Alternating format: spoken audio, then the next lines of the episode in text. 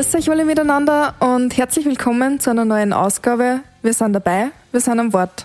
Der Landjugend-Podcast zum Thema Sind wir realistisch? Inklusion ist möglich. Heute haben wir zwei spannende Persönlichkeiten eingeladen. Sie macht sich seit 20 Jahren mit Begeisterung stark für Kinder und Jugendliche, mit Herzenswünschen bei der Stiftung Kindertraum. Gabriele Gebhardt ist dort seit 2002 die Geschäftsführerin und ermöglicht mit ihrem Team schon unzählige Herzenswünsche von Kindern und Jugendlichen mit einer schweren Krankheit oder Behinderung. Schön, dass du heute bei uns bist. Danke für die Einladung. Unser zweiter Gesprächspartner ist seit seinem siebten Lebensmonat gelähmt und ist er heute nur auf einen Elektrorollstuhl und ein Beatmungsgerät angewiesen. Trotzdem hat er den Mut nie verloren. War Abgeordneter zum Nationalrat im Parlament, ÖVP-Sprecher für Menschen mit Behinderung. Er macht sich stark für Inklusion, ist Autor, hat verschiedene Initiativen und Preise ins Leben gerufen. Und heute ist er online bei uns zugeschaltet. Lieber Franz Hornig, es freut uns, dass du heute Zeit für uns genommen hast. Ja, gern. Freut mich auch. Hallo. Im heutigen Gespräch wollen wir einerseits die Spendenorganisation für Kinder und Jugendliche mit schwerer Krankheit und Behinderung vorstellen, an die unsere Spenden im Zuge vom Projekt Vernetztes Österreich gingen.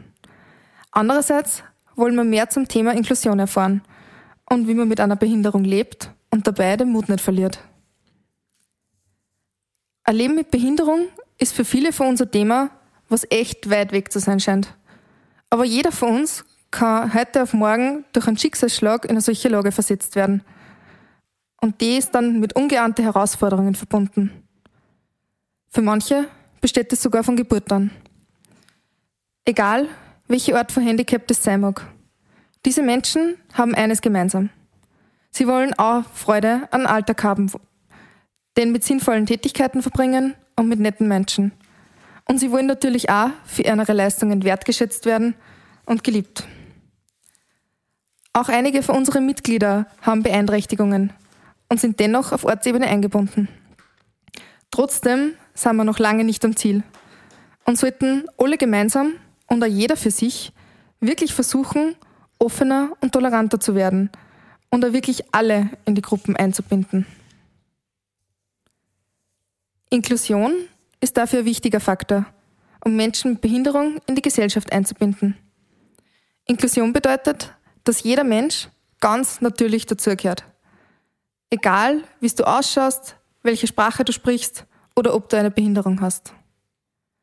Ein Beispiel ist, dass Kinder mit oder ohne Behinderung gemeinsam spielen, gemeinsam in die Schule gehen und auch gemeinsam lernen. Sie sind einfach eine Gruppe und nicht geteilt. Was bedeutet Inklusion für die Stiftung Kindertraum, liebe Gabriele? Ja, also im Allgemeinen bedeutet es ja, dass man in allen Lebensbereichen alle Menschen mit einbezieht, gleichberechtigt teilhaben lässt und sich selbst bestimmen lässt. Ja. Äh, Inklusion setzt voraus, dass Unterschiedlichkeit erlaubt ist, damit auch wirklich alle Bedürfnisse der Kinder erfüllt werden können. Inklusion bedeutet Veränderung des Systems und zieht Reformen auf allen Ebenen mit sich. Spielen und Lernen richtet den Blick immer auf die ganze Persönlichkeit des Kindes, nicht nur auf einzelne Aspekte. Äh, was bei uns ausschlaggebend ist, dass viele Herzenswunschprojekte, die wir erfüllen, den Zielen der Inklusion gerecht werden. Vor allem aber Hilfsmittel oder Therapiegeräte, wie zum Beispiel ein Autositz, ein Duschrollstuhl. Wir fördern aber auch Mobilität, indem wir Sportgeräte äh, oder überhaupt alle Art von Fortbewegungsmitteln finanzieren, seien es jetzt äh, Räder, wo die Eltern fahren damit und die Kinder können mitfahren, als Rollstuhl, äh, Vieh, Rollvieh heißen die, oder Handbikes, wo die Kinder selber also mit der Hand einen Antrieb äh, fahren können. Oder Biskis, die sind am, am, am Land dann sehr, sehr gefragt, wo, die, wo alle Kinder Skifahren und, und nur die Kinder, die im Rolli sitzen, können es nicht. Und da freuen wir uns, dass wir so wirklich gut unterstützen können damit. Äh, ja, aber auch Therapien, wo die Kinder einfach mehr Fertigkeiten lernen und dann besser äh, bei allen mitmachen können. Also das sind Therapien, die teilweise von den Kassen nicht finanziert werden. Die übernehmen wir auch. Das heißt, ihr versucht ganz praktisch die Kinder und Jugendlichen so gut wie irgendwie möglich einen normalen Alltag zu ermöglichen, oder? Auch ist ein, Teil, ist ein Teil, dass mhm. wir äh, Dinge fördern, die es ermöglicht, besser in den Alltag eingebunden zu werden. Ja, ja. Mhm. Okay. Ähm, lieber Franz, was bedeutet Inklusion jetzt für dich als Mensch mit Handicap? Ja, ähm, ähm, ich möchte mal vielleicht einleiten, ähm, zu sagen, äh, dass Behinderung nicht immer nur Schicksal, äh, Leid, äh, Schmerz bedeutet, sondern es äh, gibt auch viele Menschen Behinderungen, äh, die ein gutes Leben führen, die, die glücklich sind, äh, die zufrieden sind. Also, auch wenn man es nicht denkt, ja, mit Down-Syndrom äh, kenne ich viele, die, die sehr zufrieden sind und, und äh, auch Freude, viel Freude erstrahlen und, und herzlich sind und äh, von Emotionen, äh, was wir uns oft äh, bei anderen wünschen könnten, sozusagen. Oder auch bei, bei mir, wenn ich Menschen mich sehen, dann sagen sie oft, naja, mit so einer Behinderung mit äh, Beatmungsgerät, äh, wenn man die Arme und Beine nicht bewegen kann, dann, dann möchte ich nicht mehr leben. Dann wäre ich lieber tot, als, als so zu leben. Und ich muss mir auch, sagen, dass vor 20 Jahren äh, habe ich mir auch nicht vorstellen können, mit einem Beatmungsgerät zu leben, aber man, man wächst hinein. Ähm, und das man kann auch ein, ein gutes, ähm, selbstbestimmtes Leben führen. Also zum Beispiel mit der Unterstützung von persönlicher Assistenz, äh, so wie ich sie habe, dass man ähm, unterstützt wird von Assistentinnen, die zu essen geben, dem helfen, anziehen, aufstehen, ähm, auch zu arbeiten. Ich arbeite auch im ORF, äh, bin Beauftragter für barrierefrei jetzt Genau, also äh, die Inklusion bedeutet äh, gleichberechtigte Teilhabe im, im Leben. Ich kann das nur unterstreichen, was vorher schon gesagt worden ist.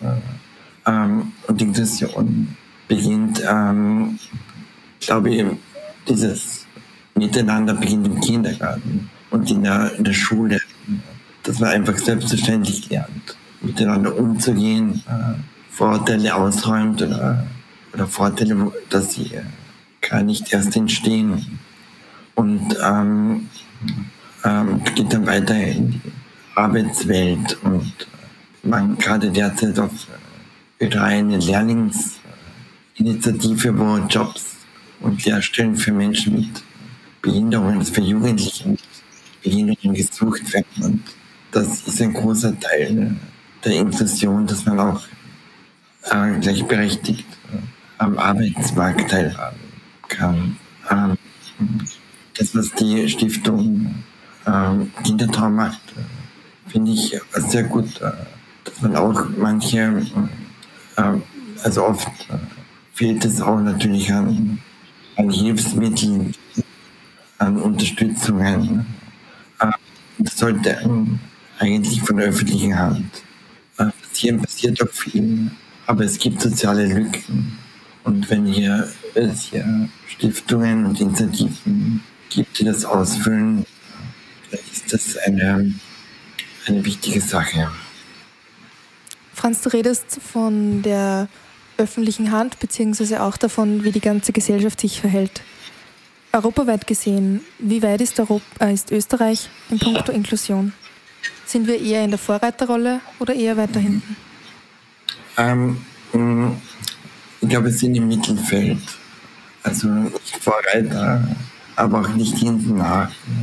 Ähm, die skandinavischen Länder sind, sind, immer die Vorreiter und, und wo man viel äh, lernen kann und abschauen kann. In den letzten äh, 10 Jahren, 15 Jahren hat sich bei uns sehr viel verändert. Das Wiener Gleichstellungsgesetz, wo man auch ähm, Diskriminierungen und äh, mangelnde Barrierefreiheit äh, einklagen kann. Und es gibt die UN-Konvention seit äh, 2008, äh, die, gleichberechtigte Teilhabe in allen Lebensbereichen vorgibt. Und das ist die Zielsetzung, diese umzusetzen. Ähm, und natürlich äh, geht alles äh, zu langsam und äh, wenn uns wünschen, dass es schneller geht, dass es mehr passiert, dass schulische Inklusion passiert wird, dass, ähm, dass am Arbeitsmarkt äh, Menschen Behinderungen nicht benachteiligt werden, aber auch in der Gesellschaft und ähm, oder als persönliche Assistenz. Ähm, das wird doch immer länderweise unterschiedlich geregelt, dass es eine bundesweit einheitliche äh, Regelung gibt. Und dafür kämpfen viele in der Behindertenbewegung. Gabriele, ich sehe, du nix die ganze Zeit und schreibst schon ganz aufgeregt Nein, mit. Mir, mir fallen dazwischen natürlich auch Sachen ein. Äh, ich kann mich äh, da nur anschließen, weil ich bin da nicht Experte. Also man hört immer wieder, dass die skandinavischen Länder da vorn sind und äh, ich denke auch, dass wir im Mittelfeld sind. Ich habe es versucht zu googeln, da findet man, man nur Deutschland ist im Mittelfeld. Aber da ist der Franz sicher der bessere Ansprechpartner dafür, für diese Antwort. Ganz generell, was ist die Vision von der Stiftung Kindertraum? Wo soll es hingehen? Äh, wo soll es hin? Ich fange mal damit an, wie es begonnen hat, glaube ich, oder? Gern. 98 hat der Dr. Gerd Breinl, der ist selber Wirtschaftssteuerhändler und, und, und Steuerberater, der wollte so den Gedanken, Kinder mit Herzenswünschen eine Freude zu machen, eigentlich nach Österreich bringen, so wie es damals schon Make-A-Wish auch in Amerika gemacht hat und hat 98 die Stiftung Kindertraum gegründet. Und seitdem erfüllen wir Herzenswünsche. Es geht immer weiter weg, sage ich jetzt einmal so vom richtigen Herzenswunsch, immer mehr eben in Richtung Therapie, Therapiegeräte und solche Sachen. Das heißt nicht, dass wir die anderen Dinge nicht auch machen, aber es hat sich einfach rauskristallisiert, dass einfach viel Bedarf ist in Österreich. Gell? Und dass also teilweise die, die Eltern oder oft auch alleinerziehenden Mütter alleine dastehen und da sind wir gerne bereit. Wir springen aber nicht für den Staat ein. Das heißt, der Staat muss sein, äh, seinen Beitrag leisten und wenn dann Schluss ist und es gibt keine Förderung mehr, dann springen wir ein. Gell? Das Ganze machen wir mit Hilfe von Privatspendern, Spenderinnen, Unternehmensspenden, auch Unternehmenskooperationen, langjährige und so tolle Aktionen, wie, wie ihr macht mit Vernetzt durch Österreich. Äh, ja, eigentlich hat sich herauskristallisiert, dass wir nicht nur Freude bereiten wollen den Kindern, sondern auch den Eltern etwas Last von den Schultern nehmen. Und unser übergeordnetes Ziel ist es auch, ein bisschen mehr Lebensqualität in den Familien zu schaffen. Mhm. Du hast vorher erwähnt, dass der Bedarf groß ist und dass es zeigt, dass der Bedarf mhm. sehr groß ist. Mhm. Welcher Bedarf? Von was sprichst du da konkret? Ich spreche angefangen von, von am Duschrollstuhl zum Beispiel, wo ich mal bei einer Familie war, da hat die Oma, war die Betreuungsperson von dem, von dem Buben mhm. und ein recht aufgewecktes Kerlchen, aber er konnte sich gar nicht bewegen. Also er konnte die Hände nicht bewegen und das ist der Grund, warum die Kasse keinen Duschrollstuhl finanziert hat, weil das Kind ohne dies pflegebedürftig ist und das hat mich irgendwie total irritiert, ja, weil hätte er sich ein, ein, ein bisschen bewegen können, dann hätte die Kasse finanziert. Also ja, gut, war in Niederösterreich das Ganze und für die Großeltern nicht aufbringbar. Ja, diese, ich glaube, der Duschrollstuhl, die sind so ab 2000 aufwärts, kommt, kommt drauf an.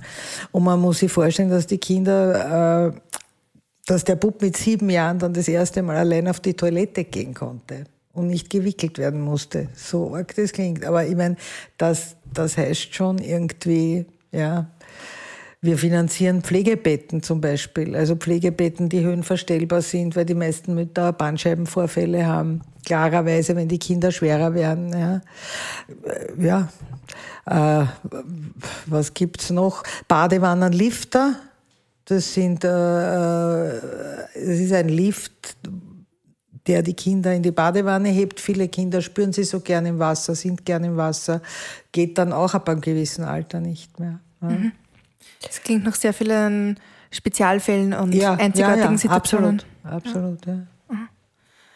Mhm. Wenn wir schon beim Thema Kinder mit Behinderung sind, lieber Franz, magst du uns erzählen, wie es zu deiner Behinderung gekommen ist? Beziehungsweise wie lebst du jetzt damit? Ähm, ich muss sagen, es ist auch äh, irgendwie erschütternd oder äh, aufrüttelt, wenn man hört, dass der Kindertraum oder der Wunschtraum äh, von vielen ist, äh, einen Badewannenlift äh, zu kriegen, oder? Also man äh, wird sich glauben, man wird glauben, dass, dass weiß Gott was welche Wünsche sind und äh, sieht dann auch die Realität, äh, dass es oft schon diesen Dingen scheitert, ein Pflegebett äh, oder so. Und ähm, äh, das sind schon äh, Mängel im Sozialsystem, die auch aufgezeigt werden sollten und äh, auch werden und äh, dass sich die öffentliche Hand da und das Sozialsystem auch verbessert. Also ich glaube, die, die Vororthilfe und die, die erste rasche Hilfe ist wichtig, aber auch, dass man das System ändert, dass, dass das ähm, nicht fortgeschrieben wird und andere ähm, dann das gleiche Problem haben und Therapien oder Hilfsmittel nicht zur Verfügung gestellt bekommen. Ähm, meine Behinderung äh, ist von Baby an. Äh, äh, ich bin gesund geboren und äh, äh, gestrampelt und habe eine Impfung äh, äh, bekommen im Babyalter. Äh, mit einem Jahr die normale Dreifachimpfung, äh, Coicus diphtheria die hat in mir etwas ausgelöst. Ähm, wahrscheinlich eine Entzündung im, im Rückenmark und, und danach waren meine Beine eben gelähmt und ähm, Laufe der Zeit hat sich dann auch meine Wirbelsäule verformt. Da ist ein Skyphus, Skoliose und da gibt es wieder weitere Folgewirkungen, dass durch die Verkrümmung der Wirbelsäule. Eben ähm, Lähmung hochgestiegen ist äh, vor ja, 20 Jahren äh, und ähm, dass ich äh, jetzt genau auch nicht mehr alleine atmen kann dass ich ein Beatmungsgerät brauche. Und ähm, so zweites Treiber, das ich auch ähm, die Kraft in meinen Händen verloren habe. Ich bin vorhin um den Rücken gegangen und habe den, Rollstuhl selbst gefangen. Und, ähm, genau, und, und auf dem Computer meine Geschichten geschrieben und jetzt ähm, schreibe ich auch Geschichten, aber mit der persönlichen Assistentin diktiere eher Texte und, und sie schreibt das am Computer. Also es gibt auch Möglichkeiten, behindert ist, dann trotzdem noch selbstbestimmt und inkludiert quasi zu leben. Aber ähm, ich muss sagen, ich hadere auch nicht mit meinem Leben und denke mir, war das, äh, wie schön wäre es, wenn ich nicht behindert wäre. Also natürlich wäre es äh, äh, schön, nicht Biene zu sein, aber ich kann mir das auch gar nicht vorstellen, äh, wie, das, das wäre. Und, ich bin eigentlich, äh, ja, ich sage, die Behinderung gehört auch zu, zu mir, ist ein Teil von mir. Ähm, und ja, ich habe dadurch ähm, mich auch entwickelt und habe diese Herausforderungen das Leben so spielt, quasi angenommen und bin auch daran gewachsen. Also es ist nicht so schlimm, die Behinderung. Auch wenn man das nicht gleich so ganz verstehen kann, vielleicht. Also wenn du das so erzählst von deiner Geschichte, muss ich sagen, kriege ich eine ziemliche Ganselhaut und für unsere Hörerinnen und Hörer wird es vermutlich gerade ähnlich gehen. Ähm, du strahlst so viel Mut und Zuversicht aus. Wie schaffst du das, dass du so positiv bist und ja, einfach so zuversichtlich aufs Leben zugehst, was er gerade kommt? Ähm, ja, ich habe ja, also ich kann auch viel umsetzen, viele Ideen und, äh, und, die Stiftung Kindertraum habe ich auch einen Wunsch erfüllt. Nämlich 2000 äh, war das, da habe ich so eine intensive Lehrredaktion ins Leben gerufen, wo Menschen mit Behinderungen zu Journalistinnen ausgebildet worden sind. Und ich habe dann äh, auf der Seite äh, der Stiftung äh, etwas äh, steigert, nämlich eine, eine Stunde mit der Barbara Stöckel und äh, ich, der damals nicht ins Dunkel moderiert und viele Sendungen moderiert, macht sie heute noch. Und ich bin aber nicht mit ihr Kaffee trinken gegangen, sondern ich habe sie eingeladen in diesen Lehrgang und wir haben dann diskutiert darüber, über die Darstellung von Menschen mit Behinderungen und das war eine sehr spannende äh, Diskussion. Und äh, heute sind wir Arbeitskollegen im ORF ähm, und haben auch, ähm, sind auch dabei, bei Lichtdetektion, Licht ist dunkel, äh, auch weiterzuentwickeln, die, das Bild zu verändern.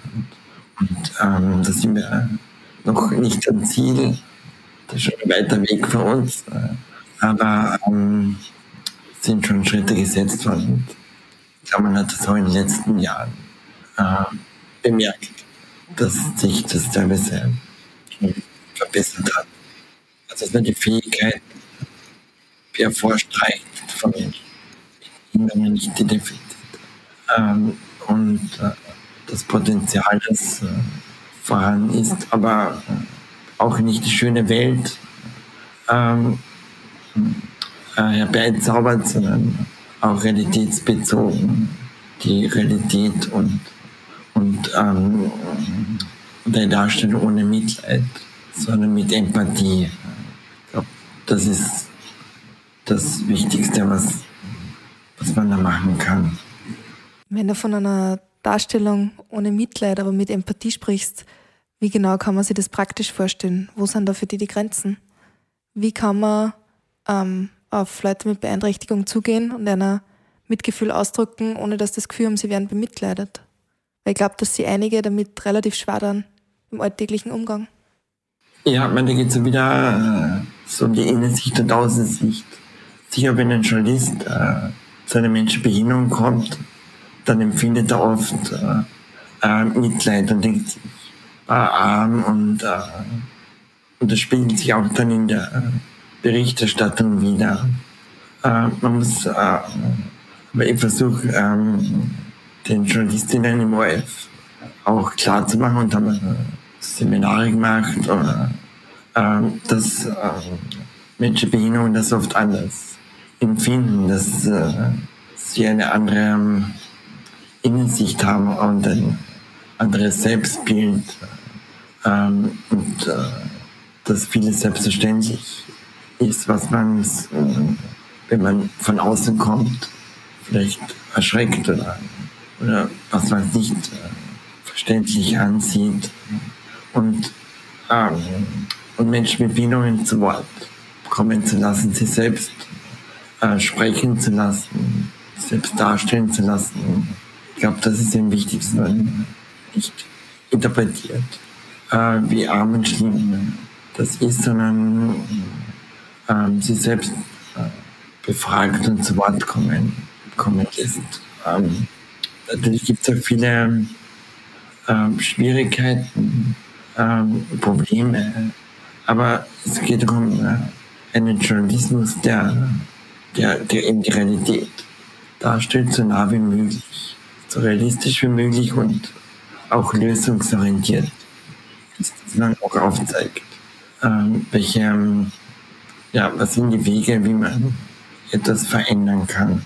Also wie man merkt, die ganze Thematik rund um Krankheit und Behinderung ist sehr emotional.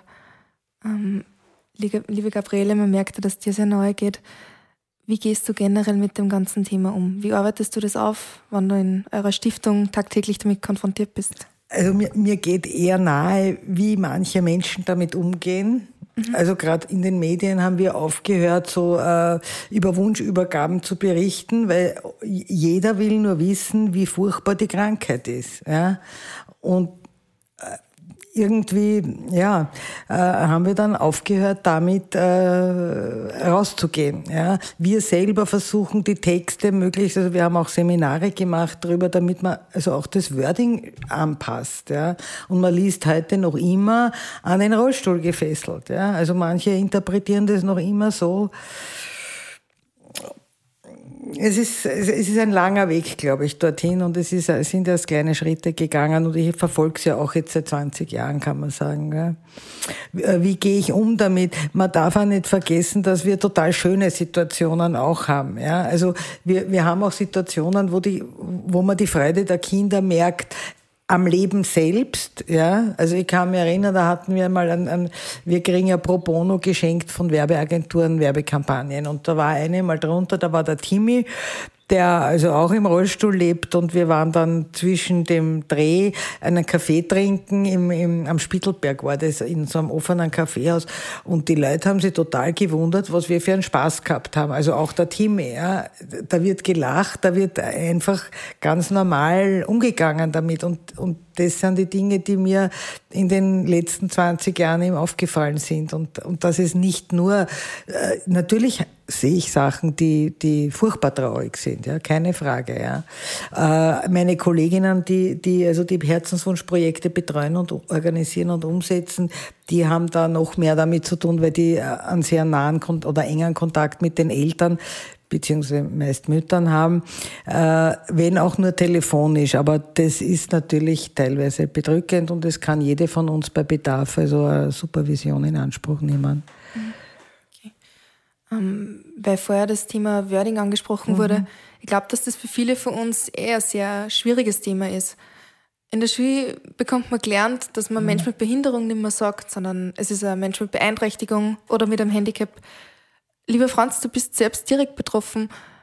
Wie möchtest du angesprochen werden? Wie siehst du das?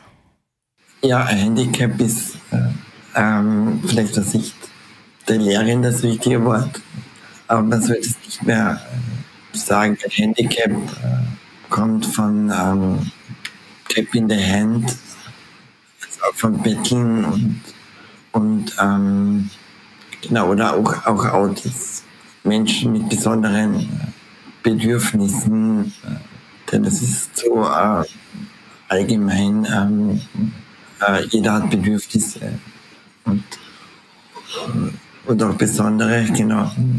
Ähm, da, jetzt war mal eine Diskussion in, in Klagenfurt, äh, da wurde ein Institut gegründet ähm, für die Inklusion von Menschen mit Behinderung und dann darüber diskutiert, wie man das benennen soll. Und dann ähm, hat man diskutiert, ja, Institut für Menschen mit besonderen Bedürfnissen.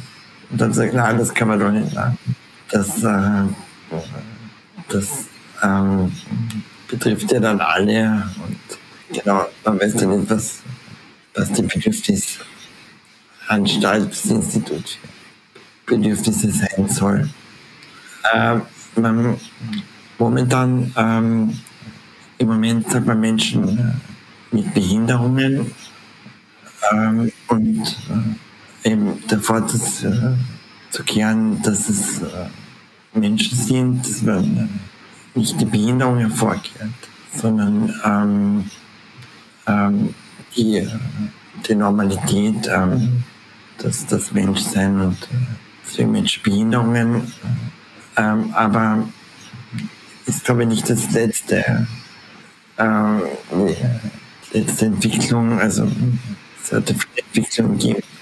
Vom Krüppel zum Zivilinvaliden, äh, eben behinderte Menschen, zu Behinderungen. Also es wird sich weiterentwickeln. Äh, das Problem ist, äh, wir verändern zwar immer die Worte und Begrifflichkeiten, aber aber es geht halt auch darum, die Situation und die Vorurteile zu verändern.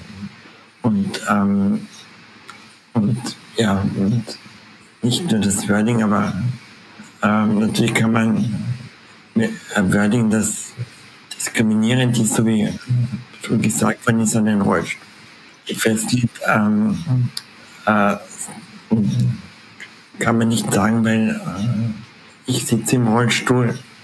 Ähm, aber der Rollstuhl ist etwas Tolles, ist, ist Fortbewegung, ist äh, Mobilität, äh, ist, ist Inklusion, ist was, was Großartiges und man ist nicht ähm, ein Rollstuhl gebunden oder, oder gefesselt. Und ich sage immer, wenn jemand sieht, der einen Rollstuhl gefesselt ist, dann gleich die, die Polizei holen, denn das muss ein Kriminalfall sein.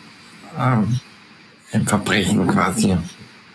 Äh, also muss äh, auf das Wording äh, aufpassen, äh, Acht geben. Ähm, aber man kann ja auch äh, Menschen mit Namen benennen in der Berichterstattung oder generell. Man muss ja nicht immer sagen, der Behinderte und die Behinderte und äh, ähm, ähm, oder Menschen mit Behinderung, sondern einfach nennen, wie er, wie ist oder mit dem Titel oder ähm, und so das, ähm, die Normalität hervorzukehren. Genau.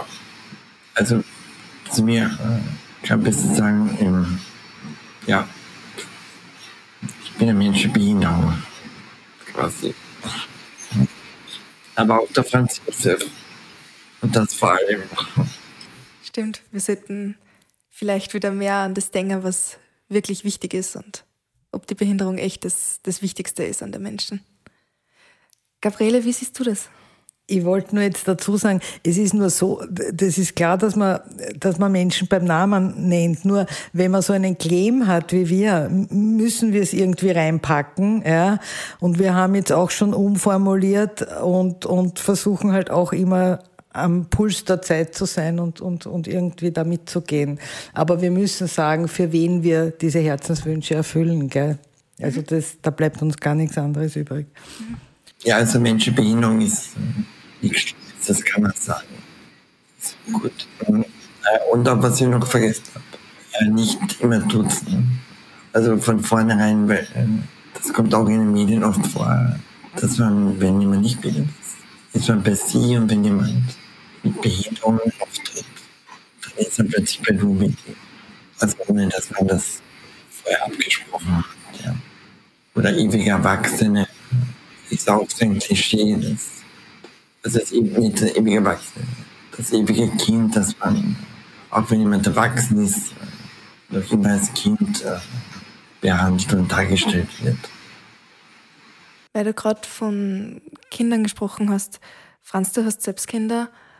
Hast du Angst gehabt, beziehungsweise Ängste, dass deine Kinder auch behindert sein könnten oder werden könnten?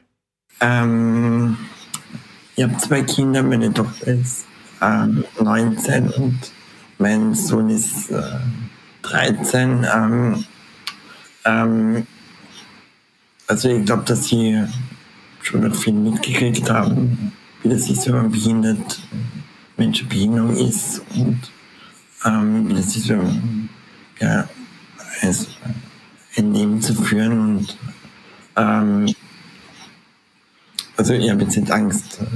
Man bei jedem Angst haben, behindert wird. Also dass sie auch damit leben könnten. Also was wir ihnen versuchen zu vermitteln, ist die Herausforderungen, die sich einem stellen, anzunehmen. Was immer das für Herausforderungen auch im Leben ähm, sind. Ähm, aber ich muss sagen, ähm, bis ich kleiner war, war es schon natürlich ein, ein Prozess, sich mit der Behinderung ihres Vaters auseinanderzusetzen. Also ich kann mich erinnern, wie ich äh, 2006 im Krankenhaus war und äh, beatmet worden bin. Ähm, da war meine Tochter, war, glaube, sieben Jahre alt. Und ähm, genau, und nein, war im Kindergarten. Also fünf war sie. Und ähm, das hat immer gesagt, ja, wenn der Papa heimkommt, äh, dann muss man das, dann tut er das Röhren aus dem Hals raus und ist wieder der normale Papa. Und das war natürlich, war natürlich nicht möglich. Und ich bin dann mit der Atemkanüle und Beatmungsschlauch nach Hause gekommen. Und das war für die Katharina schon ein großes äh, Problem am Anfang, dass ich eben nicht mehr ähm, ohne, ohne Schlauch im Hals ähm, ihr Papa war. Ähm, natürlich war trotzdem der Papa und ich habe dann ähm, auch die Vorteile gezeigt. Nämlich, wir haben dann ähm, so Kinderlieder gesungen und da war sie ganz begeistert, dass ich jetzt eine stärkere Stimme habe und äh, besser singen habe ich nicht. Könnte nicht, das wäre anders. Natürlich toll gewesen, aber, aber ich meine, lauter war, war die Stimme und da war sie dann wieder zufrieden. Aber sie haben auch, auch wenn es Sohn äh, immer wieder Probleme gehabt, ähm, mich in die Schule einzuladen, dass die anderen Kinder mich sehen. Und ähm, genau, das war schon wichtige, wichtige Auseinandersetzung, die wir da gehabt haben, ja. Was du am Anfang gesagt hast, dass du eigentlich nur versuchst, deine Kinder darauf zu vorbereiten, also vorzubereiten, dass sie jede Situation im Leben annehmen können. Das klingt eigentlich genau nach der Grundintention von alle liebevollen Eltern. Sie versuchen einfach das Beste an ihre Kinder mitzugeben, unabhängig davon, ob man jetzt besser singen kann oder nicht oder einen Schlauch im Hals hat oder nicht. Es zeigt eigentlich, wie gleich Familien sind, auch wenn sie unterschiedlich sind, oder? genau. Hin zu einem sehr organisatorischen Thema eigentlich. Gabriele, wie kommen Kinder und Jugendliche überhaupt zu euch? Beziehungsweise, naja. bitte. Ja, nach 20 Jahren haben wir schon gewisse Bekanntheit in Österreich. Das haben auch die Werbekampagnen damals, äh, äh, sind auch schuld dran. Also schuld kann man nicht sagen. Wir freuen uns ja darüber, dass der Bekanntheitsgrad gestiegen ist. Aber auch unter den Eltern und in Selbsthilfegruppen und so haben wir eine gewisse Bekanntheit. Und es erreichen uns fast täglich neue Herzenswünsche, die eingereicht werden. Teilweise von den Eltern selber, Familien selber, äh, von Lehrerinnen, von Therapeutinnen, von Selbsthilfegruppen, von Engagierten. Also die Herzenswünsche gehen uns nicht aus. Herzenswunschprojekte sagen wir mittlerweile dazu, weil es sind auch teilweise Projekte, die nicht so äh, nur der Herzenswunsch sind, sondern eben auch äh, äh, weiterhelfen in der Entwicklung. Äh, ja. Und Bekommt dann jedes Kind sein oder ihren Herzenswunsch erfüllt? Äh, es ist so, dass wir gewisse Voraussetzungen haben, damit ein Herzenswunsch eingereicht werden kann überhaupt. Das ist, die Kinder dürfen nicht älter sein als 18 Jahre, also müssen mhm. unter 18 Jahre sein, äh, benötigen erhöhte Familienbeihilfe und oder Pflegegeld. Mhm. Und die Eltern können sich aus finanziellen oder organisatorischen Gründen den, den Herzenswunsch nicht leisten. Dann kommen wir dran. Und natürlich muss auch der Gesundheitszustand äh, mit dem Herzenswunsch passen. Ja. Also das, das, äh, da legen wir auch Wert drauf. Äh, und um eine einheitliche Prüfung zu gewährleisten, haben wir im Laufe der letzten Jahrzehnte, kann man mittlerweile schon sagen, Standards entwickelt. Und äh, da sind die Einkommensgrenzen geregelt, da sind die Prioritäten bei Wunscherfüllungen geregelt und Leider gibt es natürlich auch Gegebenheiten, wo wir, wo wir nicht weiterhelfen können. Das steht dann alles in den Standards. Es gibt zum Beispiel keine Finanzierung im Nachhinein. Also es können nicht an, bereits angeschaffte Dinge finanziert werden.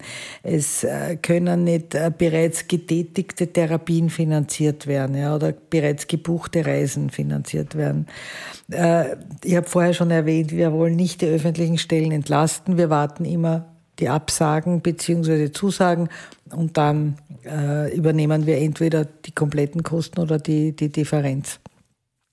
Äh, und dann gibt es eine Reihe von Dingen, die wir nicht machen können, sowie äh, oder auch nicht äh, bevor bezuschussen, äh, Wohnraumbeschaffung zum Beispiel gehört dazu, ein Autoankauf gehört dazu, ja. Äh,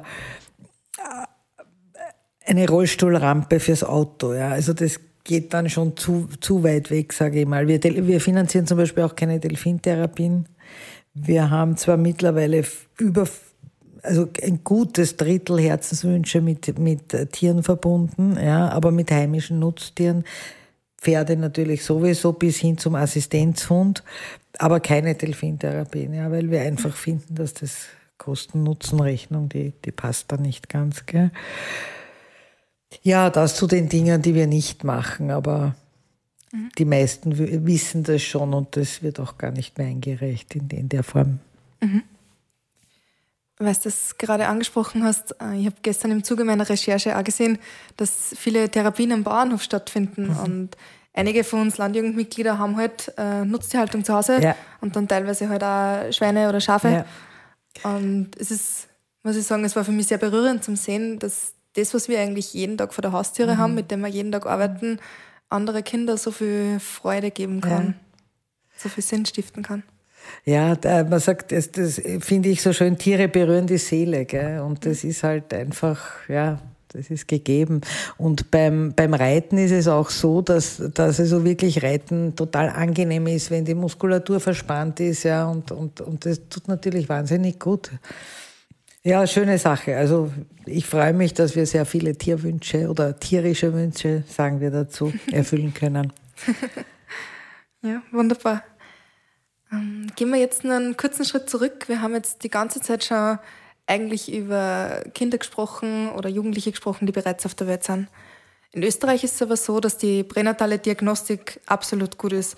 Außerdem haben wir ein sehr gutes Gesundheitssystem. Und dennoch ist es so, dass viele Eltern Schwierigkeiten damit haben, und von vornherein sagen, sie möchten eigentlich kein Kind mit Behinderung kriegen. Auch Gender Reveals sind in den sozialen Medien gerade irrsinnig präsent. Und sehr oft kommt dann einfach die Aussage, ja, egal was wird, Hauptsache es ist gesund. Mm, die Aussage, glauben wir, stößt da sehr viele vor den Kopf und ist vermutlich sehr diskriminierend, weil man selbst nicht gesund auf die Welt kommen dürfen hat. Wie seht ihr das?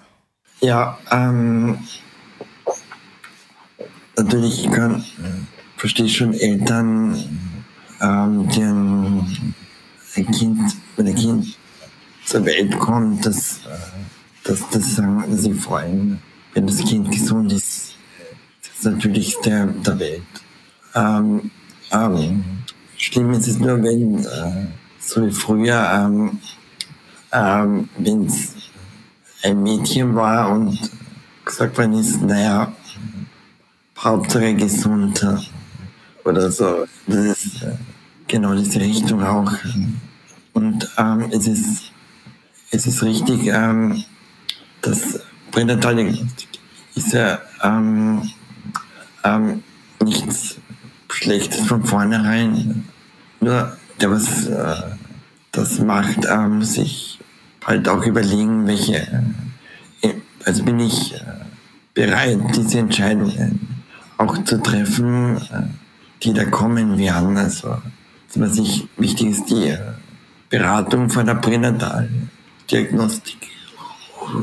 Welche, vor welchen Entscheidungen kann ich stehen, welche Entscheidungen muss ich treffen äh, und dann ist die Untersuchung zu machen. Und also meinem Bekanntenkreis war es so, dass dreimal junge Frauen ähm, ein Kind erwartet haben, schwanger waren und dann ist, äh, sind sie ganz aufgeregt und ins Netz gekommen und haben gesagt, äh, ja, es gibt den Verdacht auf ein behindertes Kind, äh, auf Down-Syndrom und, und äh, es würde geraten, weitere Untersuchungen zu machen, äh, das Fruchtwasser zu untersuchen und so und äh, die wollten das nicht machen, das war ihre Entscheidung und äh, es ist nie ein Kind mit einer Behinderung auf die Welt gekommen, also eine gesund, weil es ist auch so, dass Ärzte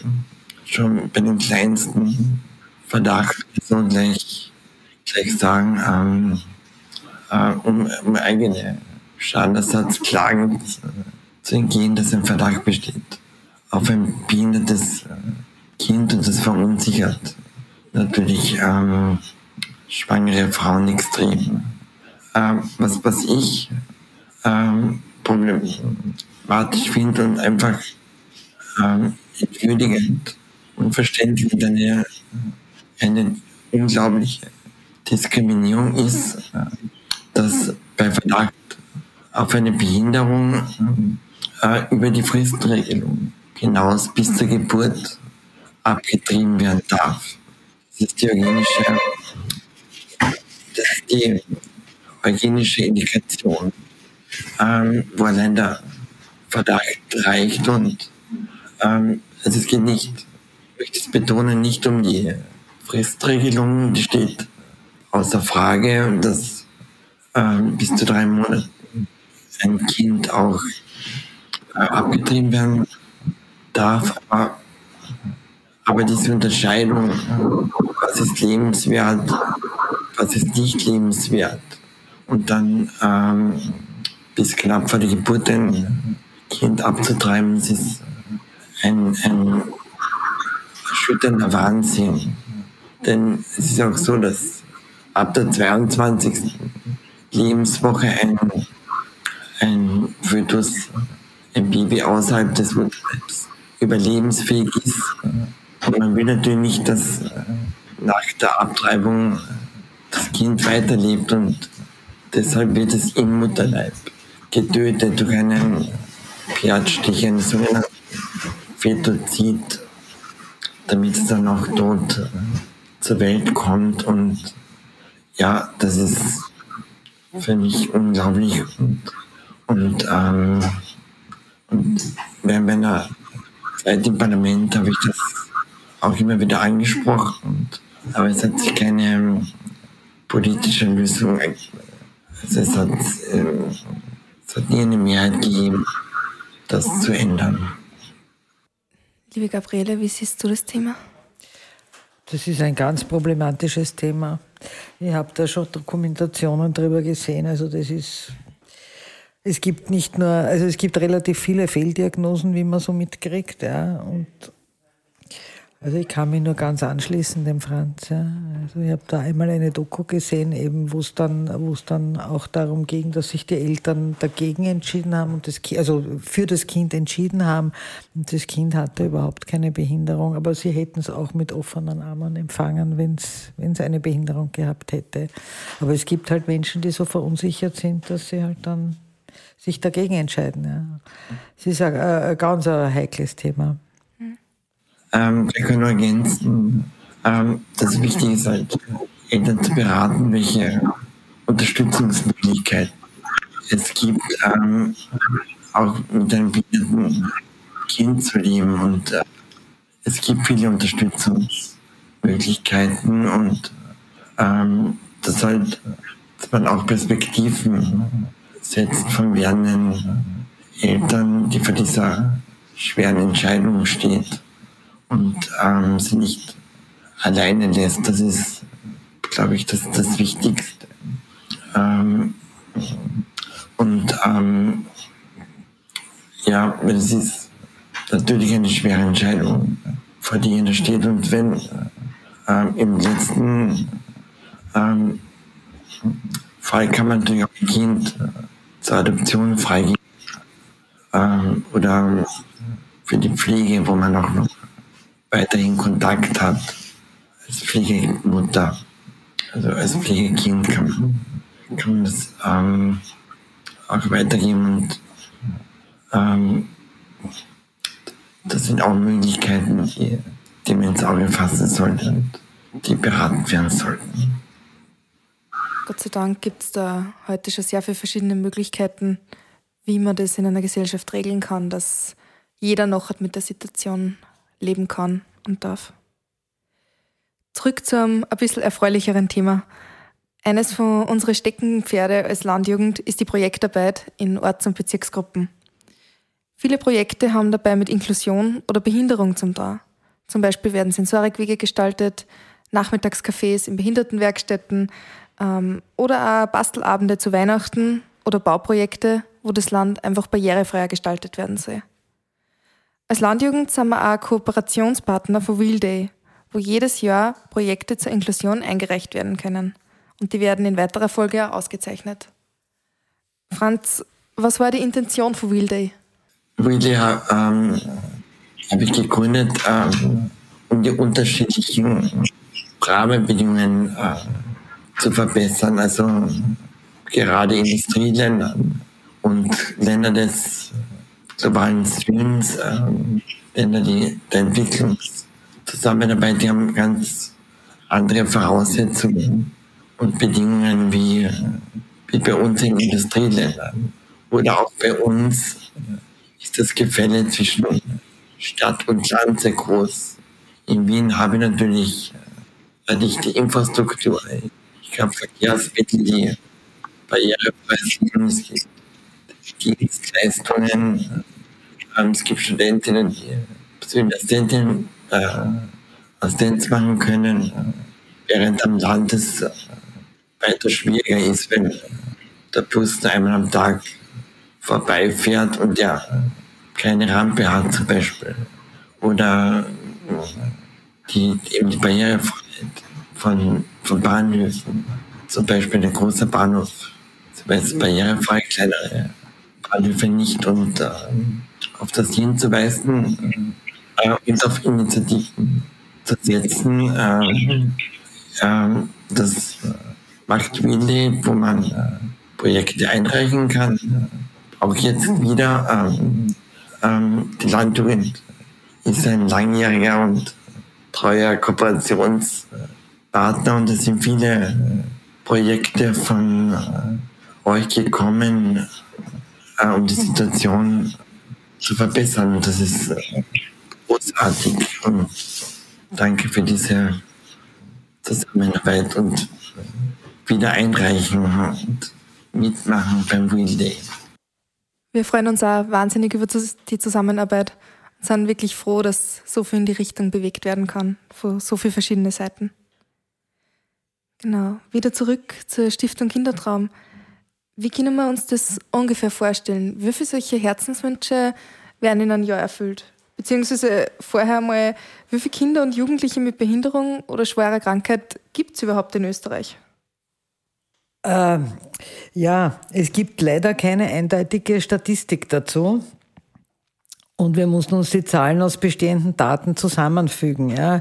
Und zwar von äh, der Gesundheit Österreich GmbH aus dem Jahr 2019. Und wenn wir diese Gruppen zusammenzählen, kommen wir auf rund 174.000 Kinder und Jugendliche, die in Österreich leben, mit einer schweren Krankheit oder Behinderung äh, wollt ihr auch genau wissen, also wir, wir haben es uns aufgeschrieben, was genau, aber ich glaube, das geht zu sehr ins Detail, oder?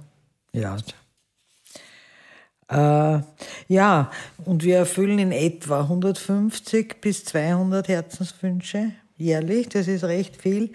Äh, es war nur so, letztes Jahr, also 2020, Corona-bedingt, waren es nur, sage ich mal, 117. Ja, aber da war es eben so, dass wir äh, gewisse Therapien konnten nicht gemacht werden. Ja. Gewisse äh, Aufenthalte am Bauernhof oder so waren nicht möglich und darum war es, also wir hoffen, es wird wieder, wir kommen wieder auf 150 bis 200 und seit Bestehen der Stiftung Kindertraum äh, waren es an die dreieinhalbtausend Herzenswünsche, die wir schon erfüllt haben. Gell? Das ist eine schöne Sache. Manche stehen direkt mit der Krankheit in Verbindung, manche Wünsche, manche Wünsche sind nur unvergessliche Eindrücke, die die Kinder dann haben, ganz verschieden. Mhm. Und es, es, ist so, dass wir nicht nur einzel, also nicht nur für einzelne Kinderwünsche erfüllen, sondern auch für Gruppen. Mhm. Ja. Oh, sehr beeindruckend, wie viel ihr schon da geleistet habt in dem Bereich. Ähm, das Schwerpunktthema von der Landjugend ist ja stark dabei. Wie kann jetzt jeder und jede Einzelne von uns, gerade im ländlichen Raum, zu einer gleichberechtigten Gesellschaft oder zu einer inklusiven Gesellschaft beitragen? Wir haben jetzt den ganzen Tag oder den ganzen Podcast über darüber geredet. Was können Sie uns jetzt wirklich mitgeben, jeden Landjugendmitglied? Was können wir machen? Was können wir da?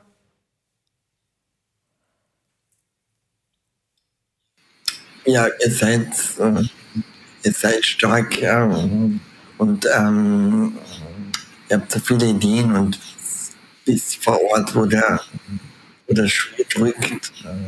Und ähm, ja, es gibt ja ähm, jetzt schon tolle Initiativen, zum Beispiel sehr Eingriffsaboren, ein Wanderweg mit, mit dem Rollstuhl zum Beispiel äh, geschaffen worden ist oder, ähm, oder wo zum Beispiel auch in der Gemeinde mit dem Bürgermeister geredet worden ist, ist dass die, eine, die Gemeinde barrierefrei geworden ist, wo man wo er jugendlich untersucht haben, was wo, wo hapert, wo gibt es Probleme, wo gibt es Fehler.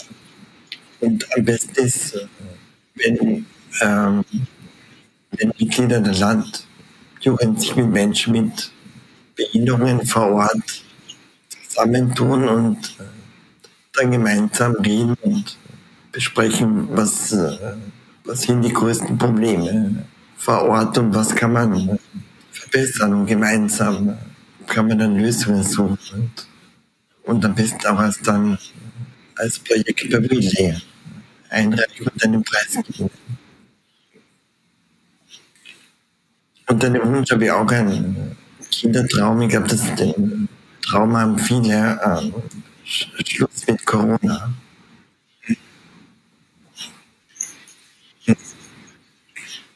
Dass es die Pandemie endlich ein Ende hat. Das wäre mein großer Wunsch von vielen Menschen, der wahrscheinlich schwer zu wird. Genau. Danke, Franz. Gabriela, hast du noch ein paar letzte Worte für uns zum Abschluss? Also ich glaube, ihr seid auf einem tollen Weg als Landjugend Österreich. Weiter so. Ich möchte mich recht herzlich bei euch bedanken. Das tolle Engagement ermöglicht unseren Kindern wieder Herzenswünsche erfüllt zu bekommen. Danke im Namen der Kinder auch. Es ist großartig, was ihr für einen wertvollen Beitrag für die Gesellschaft, für die Gesellschaft leistet. Dankeschön. Ja, ich würde sagen, das waren jetzt perfekte Abschlussworte, ein perfektes Abschlussstatement. Somit herzlichen Dank an euch beide fürs Zeitnehmen, für die spannenden und offenen und ehrlichen Einblicke in euren Alltag. Und ich glaube, wir haben alle viel davon mitnehmen können. Wir wünschen euch noch viel Erfolg und herzlichen Dank. Sehr gerne. Somit herzlichen Dank fürs Dabeisein und schaltet wieder ein bei der nächsten Folge. Wir sind dabei bei der Landjugend von Österreich. Wir sind dabei, wir sind dabei. Freunde für